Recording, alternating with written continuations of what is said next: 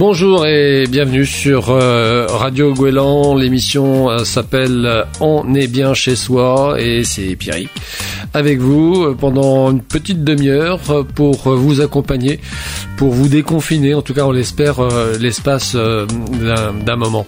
L'émission c'est la vôtre, vous le savez, on vous incite fortement à y participer, à nous communiquer vos informations pratico-pratiques. Hein. Si vous avez des bonnes astuces à partager, n'hésitez pas, vos bonnes idées vos témoignages, également vos questions, auxquelles nous essayons d'apporter des réponses tous les jours. Et puis un numéro de téléphone pour euh, nous contacter 06 44 64 21 59 06 44 64 21 59. C'est un numéro de téléphone pour nous envoyer des SMS. Vous tapez Gouélan dans votre message et il nous arrive. La page Facebook également, le site internet radiogouélan.fr et puis l'application mobile que vous pouvez euh, euh, télécharger si vous ne l'avez pas encore dans votre téléphone. Elle est absolument gratuite. Au programme de cette édition, dans un instant, comme mercredi dernier, nous prendrons des nouvelles des quartiers.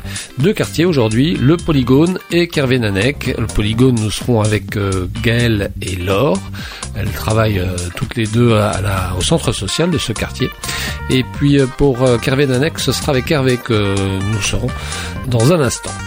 Et puis Jean-Marc, qui nous parlera de voitures aujourd'hui, euh, automobile, de noms d'automobile. Vous allez voir, y a des sacrés.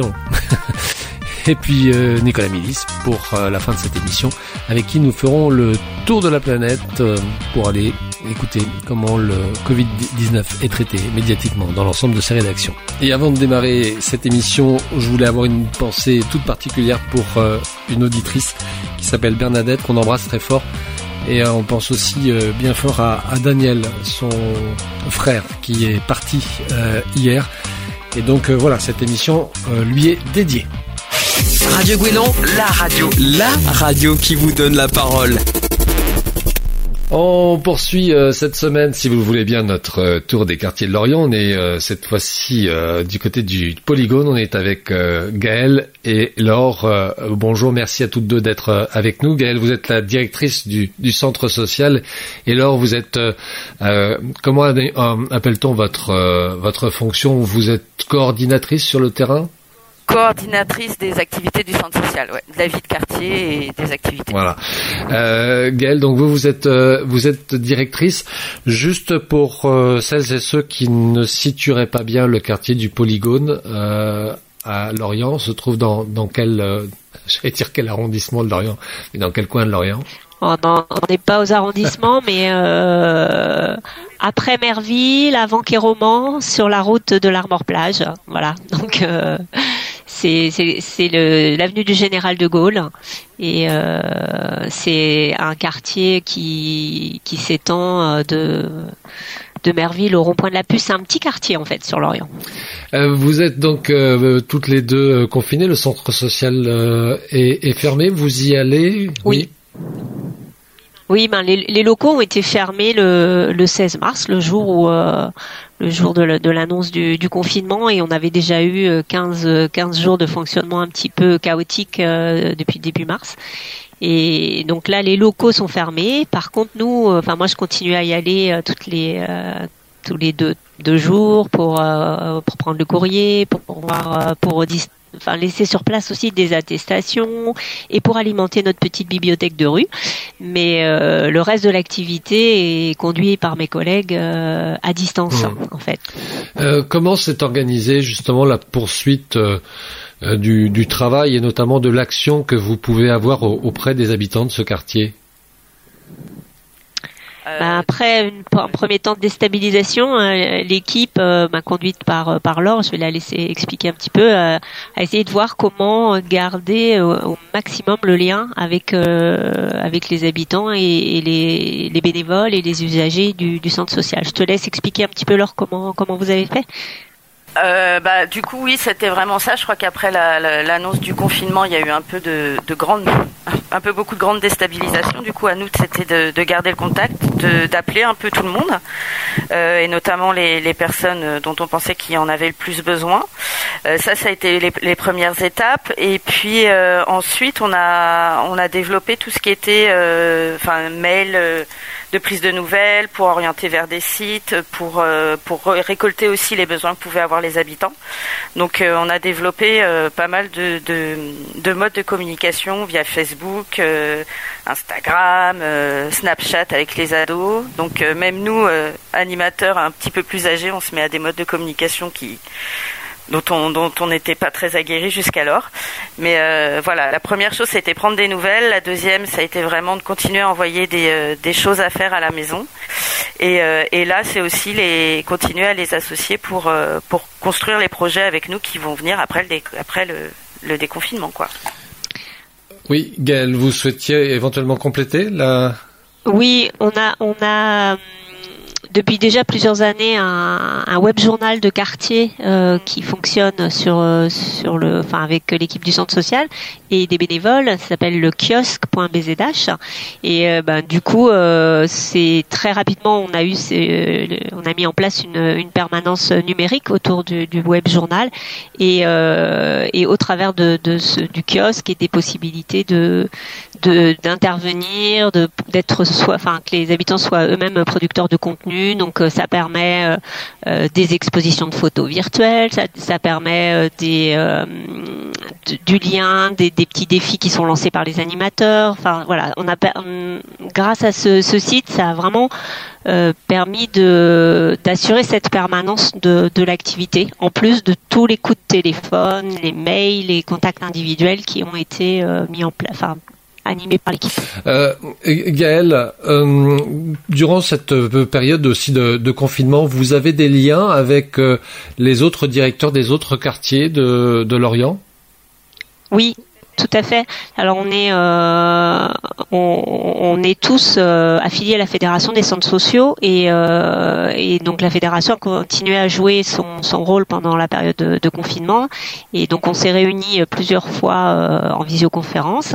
Et puis on a aussi pratiquement tous mis en place une brace box, enfin une un kit solidarité des centres sociaux, c'est-à-dire qu'on a tous au niveau de, des quartiers de Lorient un numéro de téléphone, une permanence euh, téléphonique, et, on recueille à la fois euh, les demandes euh, et les besoins de, personnes dans, les quartiers qu'on met en connexion avec des offres de services pour des bénévoles qui veulent donner des coups de main. Donc ça, ça, ça s'est mis à fonctionner vraiment très rapidement, deux trois jours après le, début du confinement, avec ben, pour certains des besoins d'aide pour les courses, pour d'autres simplement euh, se proposer pour euh, pour, euh, faire de l'écoute téléphonique. Enfin voilà, il y a, vraiment eu des, des, situations très très différentes. Hmm. Euh, Laure, vous, vous habitez, vous, ce, le, quartier du, du, Polygone? Pas du tout. Parce que je, voulais, peut-être que Gaël va pouvoir me répondre s'il va tous les jours, mais je voulais vous poser la question de savoir comment le, le confinement avait été euh, respecté euh, dans ce quartier. Est-ce qu'on est dans un, un, quartier, je vais dire entre guillemets, discipliné? Alors, ah, je vais Vas-y Laure. non, moi les retours, les retours des habitants euh, seraient que ce serait pas trop mal, mais je ne suis pas sur site, donc je ne peux pas, euh, je ne peux pas vérifier. Bah je, je, je pense que sur le, la partie euh, du, du quartier euh, où il y a le plus d'immeubles du côté de, de Frébeau, c'était au moment des beaux jours quand même très compliqué euh, de rester euh, de rester enfermé. Donc euh, je suis passée faire un petit tour dans le quartier. voilà, il y avait des besoins de, de, sortir quand même. c'est sûr parce que c'est c'est voilà c'est vraiment compliqué hein, d'être d'être dans, dans des logements qui sont pas toujours très grands. Enfin voilà.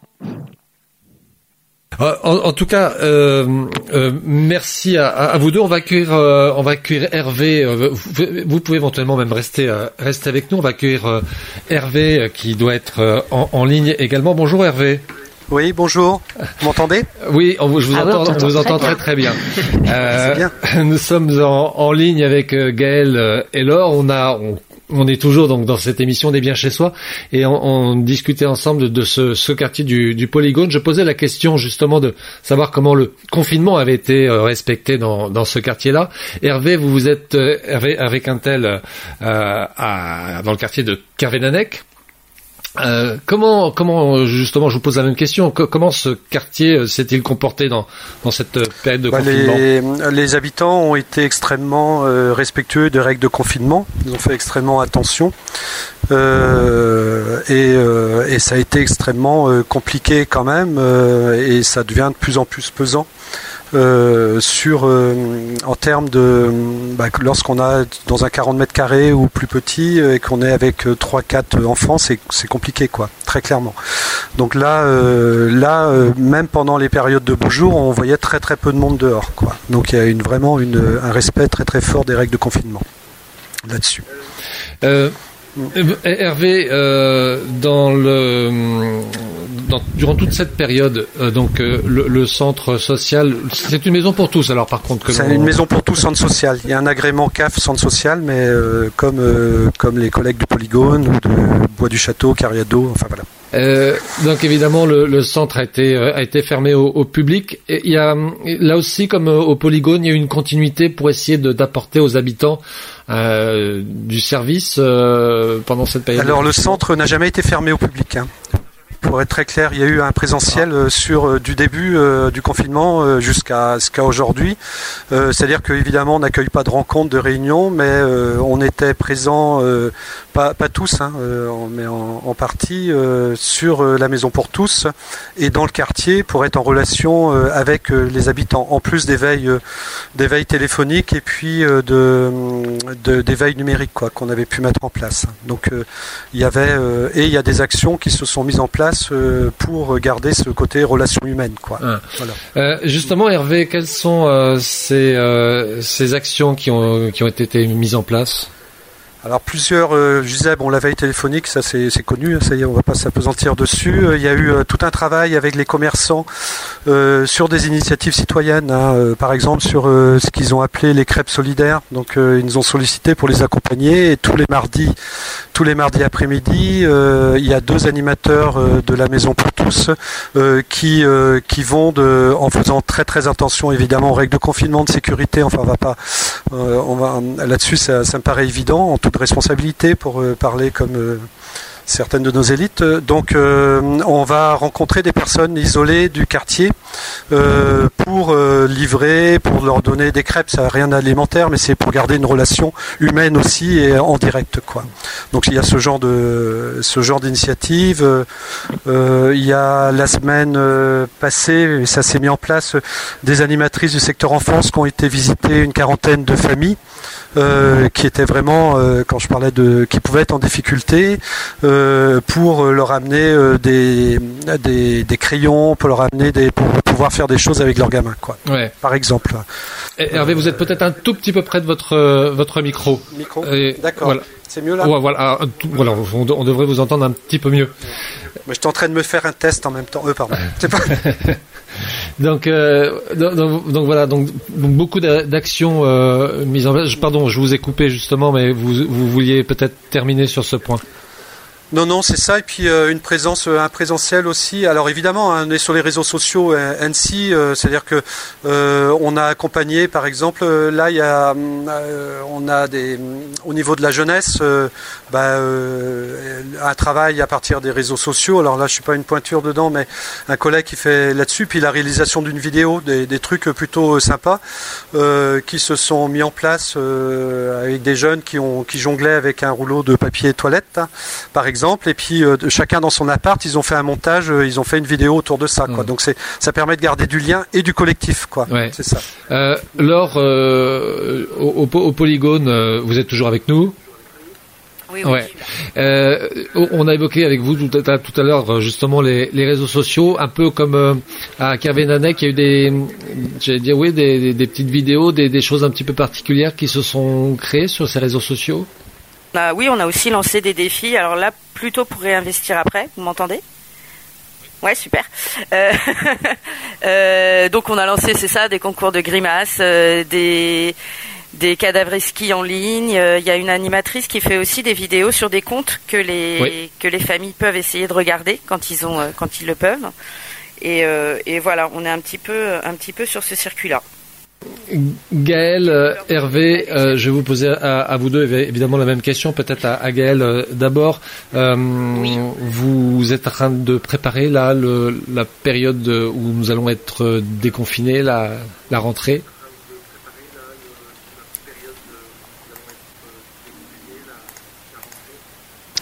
Ben oui. Oui. on, essaye de, de projeter, euh, de se projeter sur euh, sur une reprise des activités en, dans l'attente d'un cadre de fonctionnement. Euh, qui pour l'instant reste encore un peu flou pour nous, euh, sur tout ce qui est accueil, accueil collectif et accueil, accueil du public. On a encore vraiment beaucoup d'interrogations et euh, au niveau du, PLL, euh, donc il y a le centre social, mais on est aussi euh, association avec un secteur sportif important et des centres de loisirs sur la ville de Lorient. Voilà, donc tout ça reste encore très très flou à la veille du déconfinement du 11 mai on a bien compris que les choses allaient se faire en douceur. Je pense qu'au niveau du, centre social, on va réinvestir des choses qu'on fait quand même déjà beaucoup, mais c'est la présence des, des, animateurs sur les espaces publics, c'est-à-dire que euh, avant qu'on puisse se retrouver euh, dans tous dans, dans les locaux du centre social si besoin, on va nous aller sur euh, sur l'espace public et pouvoir être en relation le plus possible avec avec les habitants. Hervé Quintel nous, c'est pareil, on est, ben, ouais, il n'y a pas de secret, on est sur les, mêmes flous. Par contre, euh, euh, très clairement, on, ne va pas recommencer. Euh, cette crise-là est intéressante parce qu'elle permet aussi d'avoir un arrêt sur image et de réfléchir un peu. On recommencera certainement pas de la même façon qu'avant. je pense que ce qu'on a pu récupérer, donc on sera très présent dans le quartier. Ça, c'est comme le pose Gaël. Hein. Il y aura un présentiel dans le quartier très très fort et euh, on va euh, euh, partir déjà dans un premier temps de, des différentes relations qui ont été établies pendant ou établies ou qui ont continué pendant cette crise-là, mais aussi des réflexions. C'est-à-dire qu'à un moment donné, très clairement, on a eu un sur le sur le net, on a eu le chaudron bavard numérique où des habitants nous nous amenaient des textes qu'ils choisissaient d'auteurs ou des textes qu'ils avaient créés et avec une dimension très très forte quand même poétique euh, politique, philosophique. Et je crois qu'aujourd'hui, euh, on va faire de l'animation de quartier, mais on ne peut pas se contenter que de, faire de l'animation et du loisir. C'est-à-dire qu'il faut qu'on réfléchisse aussi au monde qu'on va construire demain. Donc ça fera partie euh, intégrante de ce qu'on va travailler demain dans le quartier en direct avec les habitants. Parce qu'il y a des textes très très forts qui ont été produits quand même. Donc, euh, et euh, il faut absolument euh, qu'on puisse réinvestir, permettre de réinvestir la vie de la cité. Donc c'est une dimension politique de notre travail, pas que de loisirs. Hmm. Voilà. Donc c'est demain ça. On verra bien comment ça se comment ça se passe après sur les, annonces qui ont pu être faites par le gouvernement hier. Hmm. On verra bien. On respectera les, consignes, mais on adaptera. On ne sera pas que dans un respect pur. On adaptera aussi par rapport à ce qui, les marges de manœuvre qu'on pourra mettre en place. Quoi. Euh, on, va, euh, voilà, on arrive à la fin de, cet entretien. Je vais, je vous remercier euh, tous les trois. Peut-être est-ce que les uns et les autres avaient un, message, une action particulière à, mettre en, lumière avant de se quitter? Ben, moi, je, je pense qu'il y a effectivement plein de la dimension citoyenne des centres sociaux elle est à mettre en avant. Et euh, ben j'invite euh, vos auditeurs à passer faire un petit tour sur le web journal euh, le kiosque. Parce que là aussi il y a eu des le blog du confinement. Il y a eu des initiatives qui ne venaient pas que de l'équipe d'animation mais qui venaient des habitants eux-mêmes sur la façon dont ils avaient envie de partager ce moment compliqué du du confinement. Donc il y avait cette initiative là et puis là encore une initiative qui est venue des habitants. On s'est retrouvés tous confinés bibliothèque fermée et autres, et très rapidement la demande euh, d'accès aux livres est sorti et donc on on a improvisé une petite bibliothèque de rue sur le bord de la fenêtre du centre social. Euh, j'y suis allée la première fois, j'ai déposé les livres et j'y croyais que moyen. Mais euh, ben voilà, ça fait un mois et demi que, euh, au fur et à mesure, cette bibliothèque elle est, elle est alimentée. C'est à la manière des, des boîtes à livres, mmh. mais mais je pense que ça a fait ça a fait du bien. Et puis et puis c'était vraiment une initiative, une demande de, demande d'habitants. Ouais, nous sur euh, je pense qu'on va, on va de fait renforcer bah, l'action crêpe solidaire, enfin dans, cette philosophie-là, et surtout euh, ce qui a été marquant, mais c'est vrai qu'à Carvénanec, on a un centre commercial qui est en cœur de quartier. Euh, c'est véritablement cette articulation hyper importante et intéressante aujourd'hui entre le côté économique, c'est-à-dire les commerçants qui ont participé euh, euh sur les crêpes solidaires, sont les commerçants qui nous, qui nous fournissent toute la matière euh, première pour les crêpes.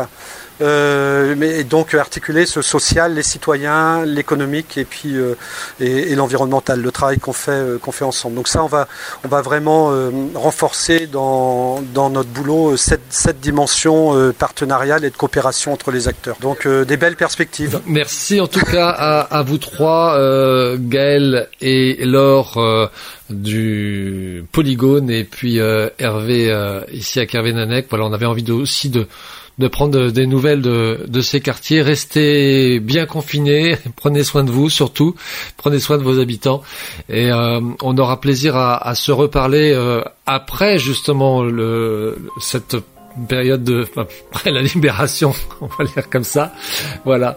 Et on aura l'occasion de justement de voir un peu comment ça se passe sur le monde d'après. on en parlait tout à l'heure, euh, Hervé. Merci à vous trois. Je vous parle d'un temps que les moins de vingt ans ne peuvent pas connaître. Montmartre en ce temps-là accrochait ses lilas jusque sous nos fenêtres et si l'humble garni qui nous servait de nid ne payait pas de mine. C'est là qu'on s'est connu, moi qui criais famine et toi qui posais nu.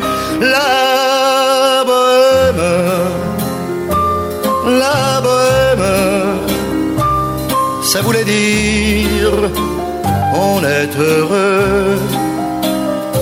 La bohème, la bohème, nous ne mangions qu'un jour sur deux. Dans les cafés voisins, nous étions quelques-uns qui attendions la gloire et bien que miséreux, avec le ventre creux, nous ne cessions d'y croire. Et quand quelques bistrots, contre un bon repas chaud, nous prenaient une toile, nous récitions des vers groupés autour du poêle en oubliant l'hiver. La bohème,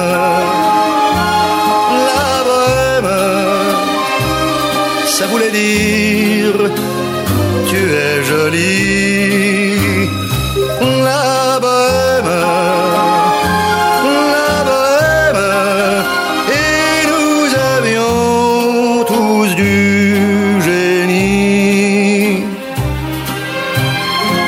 Il m'arrivait devant mon chevalet de passer des nuits blanches, retouchant le dessin de la ligne d'un sein, du galbe d'une hanche, et ce n'est qu'au matin qu'on s'asseyait enfin devant un café crème, épuisé mais ravi, fallait-il que l'on s'aime et qu'on aime la vie,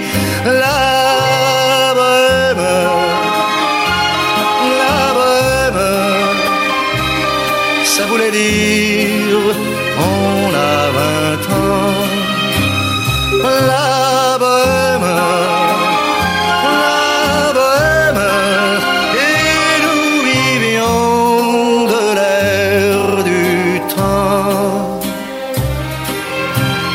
Quand au hasard des jours, je m'en vais faire un tour à mon ancienne adresse, je ne reconnais plus ni les murs, ni les rues qui ont vu ma jeunesse en haut d'un escalier. Je cherche l'atelier dont plus rien ne subsiste. Dans son nouveau décor, mon marbre semble triste et les lilas sont morts. La bohème, la bohème, on était jeunes, j'en étais fou.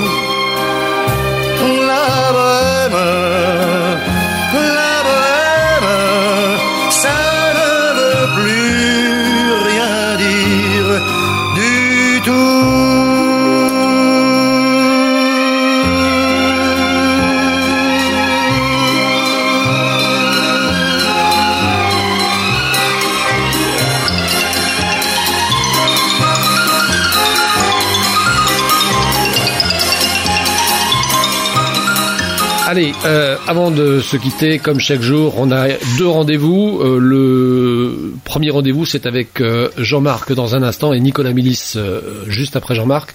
Mais pour l'instant, Jean-Marc, de quoi on va parler aujourd'hui? Bonjour Pierrick, alors nous allons parler automobile et plus précisément nous allons nous arrêter sur certains loupés dans les noms de, modèles parmi certains constructeurs de voitures. Donc on va faire un, un petit tour du monde des, des perles dans, dans les noms des, des voitures qui nous ont entourés ou qui nous entourent encore euh, aujourd'hui. Donc euh, en voiture Simone Ça roule. Je vous laisse Très bien. piloter. Alors pour commencer, euh, on va partir en 1970 et nous allons euh, avoir affaire à un modèle Toyota qui, euh, ne, qui s'appelle ni plus ni moins Corona. Donc tout à fait d'actualité, n'est-ce pas? Euh, Toujours dans cette partie du monde, vous avez la marque euh, Hyundai qui euh, aujourd'hui commercialise encore un modèle qui s'appelle Kona. Alors euh, c'est pas très adroit, n'est-ce pas? Euh, oui, Pas vraiment, Surtout non. lorsque l'on sait que euh, ce modèle est décliné en version R ou version S. Alors je vous laisse hein, décliner Kona selon ces Ah, bah versions-là. c'est déjà C'est vrai. Moi, je vais essayer parce que j'ai pas bien compris en fait. Alors, vous avez une autre marque, une marque italienne, Alfa Romeo, qui a lancé un modèle qui est encore euh, sur nos routes aujourd'hui. C'est le modèle Mito. Alors, euh, c'est vrai qu'en français, euh, c'est la contraction de, de, de, de mythomane. C'est pas très glorieux. Mais savez-vous pourquoi Alfa Romeo a baptisé cette voiture ainsi? Ça, c'est pas un rapport avec des villes italiennes, non? Voilà. Il me semble hein, avoir entendu parler de ça, mais je ne saurais pas de vous dire lesquelles. Ouais, vous êtes fort. En fait, oui, ce sont euh, Milan d'une part hein, pour le, la première syllabe mi, et puis euh, Torino pour la Turin donc hein, pour la Eh seconde. Alors, je sais plus dans quelle l'une des villes euh, est conçue et les, les plans sont dessinés, et puis dans l'autre, c'est l'usine d'assemblage. Donc, euh, bah, c'est original, hein, ça, ça peut se défendre. Ouais. Alors maintenant, on va faire Très belle un, voiture d'ailleurs. Oui, oui, elle est pas mal, vous avez raison. Alors vous savez que ouais, moi j'ai- j'ai- j'aime bien les, les belles voitures et puis le foot. Ça, ça fait partie de, de mes deux. voilà. Ce sont vos deux grandes passions, oui, on le sait. Alors euh, maintenant, on va aller euh, du côté des, des Allemands, euh, chez Audi. Et figurez-vous que nos, nos- compatriotes allemands ont conçu une A3 électrique qu'ils ont baptisée e-tron. Alors, euh, Non. oui, alors en anglais, on doit dire e-tron, hein, mais voilà, si, si littéralement, enfin, on peut nous euh, lire ça e-tron. Alors, je- je- pour moi, c'est un modèle euh, euh, sur lequel il vaut mieux avoir le pied gauche léger, n'est-ce pas? Très bon. Alors, dans les, maintenant, on va, on va traverser l'Atlantique, on va aller voir du côté de chez Chevrolet. Euh, ils ont lancé un modèle qui s'appelle euh, tristement SS. Alors, euh, ils ont peut-être la mémoire un peu courte. hein. Ils ont oublié la, voilà, le triste épisode de la Seconde Guerre mondiale. Alors, un peu différemment et un peu plus drôle, en 1970, euh, nos- nos- notre chère marque française Citroën avait lancé un modèle prestigieux. Vous voyez duquel je veux parler, Pierrick? Mm. un modèle prestigieux de la marque Citroën dans les années 70. L'une des Euh, plus belles voitures qui existait. À un- à encore plus, à- avec une note plus sportive. non. Mais il s'agissait de la Citroën SM, alors réservée euh, pour euh, voilà, hein, certains, certains goûts, n'est-ce pas? Mhm. Alors, maintenant on va s'attarder à des cuir. problèmes de... Voilà, intérieur cuir, tout à fait. Et, euh, vous êtes cuir? Hein, Ça me rappelle un sketch de la fesse. Poursuivez, Jean-Marc. Oui. Vous étiez, vous étiez en bonne voie. Continuez, poursuivez. Alors, maintenant, nous allons nous arrêter sur euh, des modèles qui ont des, des- des problèmes de traduction dans certaines langues. hein. Euh, je pense euh, à la BMW électrique, un modèle prestigieux aussi, i8. Alors nous, en français, euh, ça, ça passe bien, mais en anglais, quand vous prononcez i8, ça fait I hate, c'est-à-dire je déteste. Hein. Alors, si on en revient à la marque Citroën, il y a quelques années, dans les années 90, euh, elle- avait sorti euh, le modèle Évasion.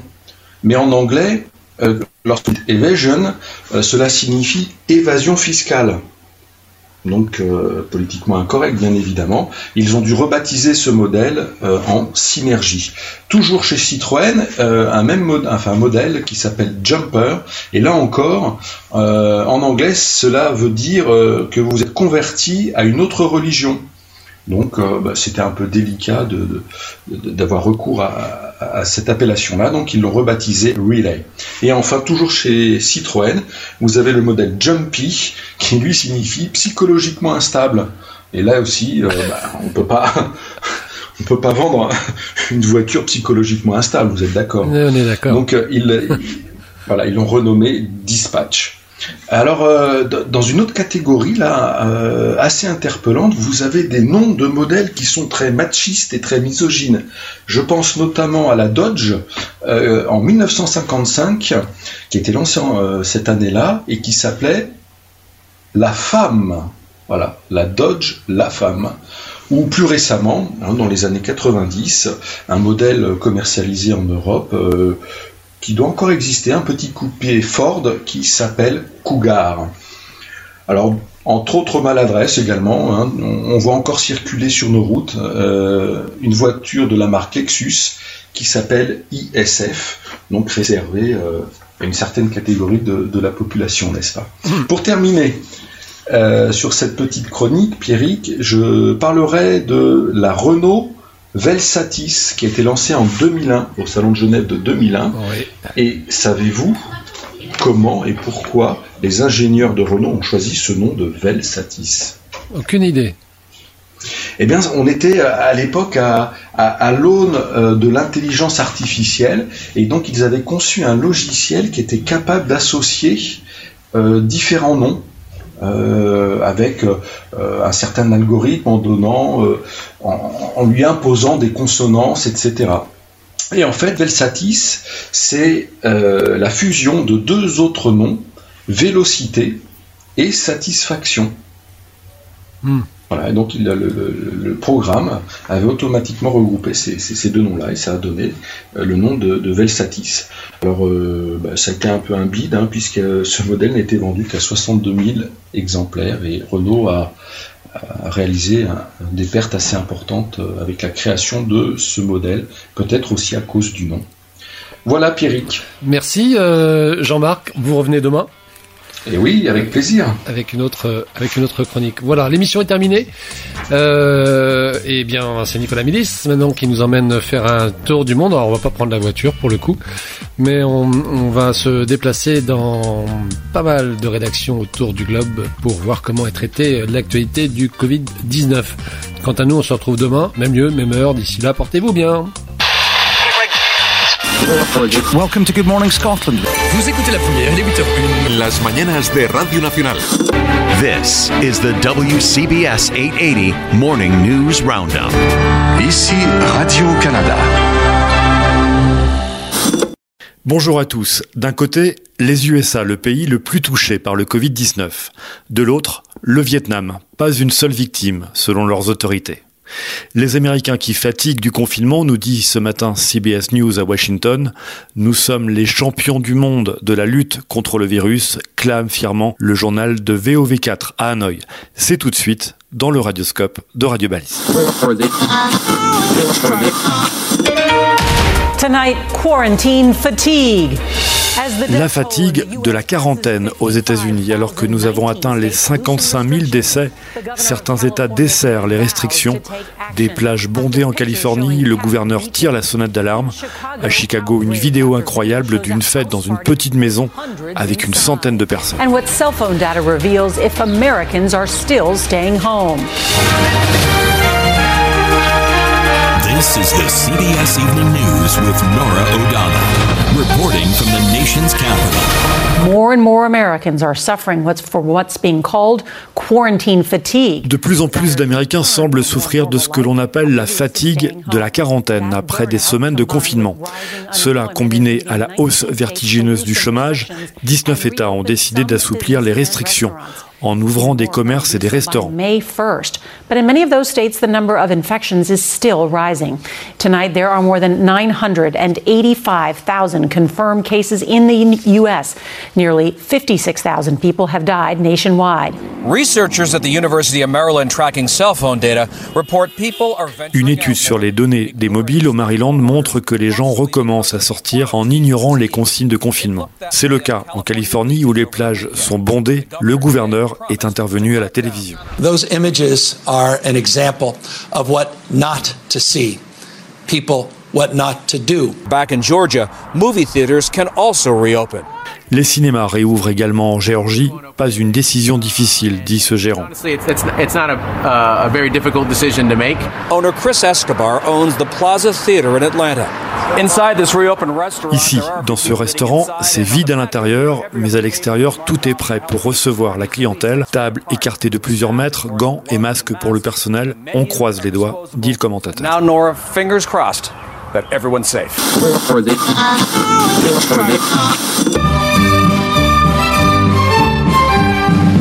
Ici, la voix du Vietnam émettant de Hanoï, capitale de la République socialiste du Vietnam.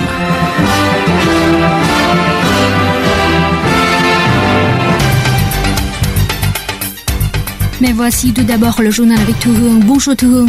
Bonjour Tuvan, bonjour à tous. Le Vietnam a quasiment réussi à contenir l'épidémie de Covid-19. C'est ce qu'a déclaré le Premier ministre Nguyen Xuan Phuc ce mardi après-midi lors de la réunion de la permanence du gouvernement. Le magazine américain The Nation affirme dans un de ses articles du 24 avril que la réponse du Vietnam contre la pandémie de Covid-19 pourrait être la plus efficace au monde et qu'elle mériterait d'être prise comme exemple. Selon lui, la réussite du Vietnam résulte de la mobilisation massive des personnes de santé, des fonctionnaires et des forces de sécurité et d'une campagne de sensibilisation efficace à destination de la population. Le journaliste George Black admire la créativité du Vietnam et notamment la mise en place de procédures efficaces comme le traçage rigoureux des personnes RDD en contact avec les patients infectés et leur mise en quarantaine systématique. Il affirme que le Vietnam est prêt à affronter une deuxième vague d'infection. L'agence américaine Bloomberg News salue de son côté l'efficacité avec laquelle le Vietnam est parvenu à contenir l'épidémie et indique qu'au vu de ses bons résultats, le pays a décidé d'assouplir les mesures et de rouvrir certains secteurs économiques. Dans son article du 27 avril, Wall Street Journal explique que le succès du Vietnam procède des méthodes employées comme l'isolement de dizaines de de personnes, le traçage des personnes contaminées et la mise en quarantaine de leurs contacts directs.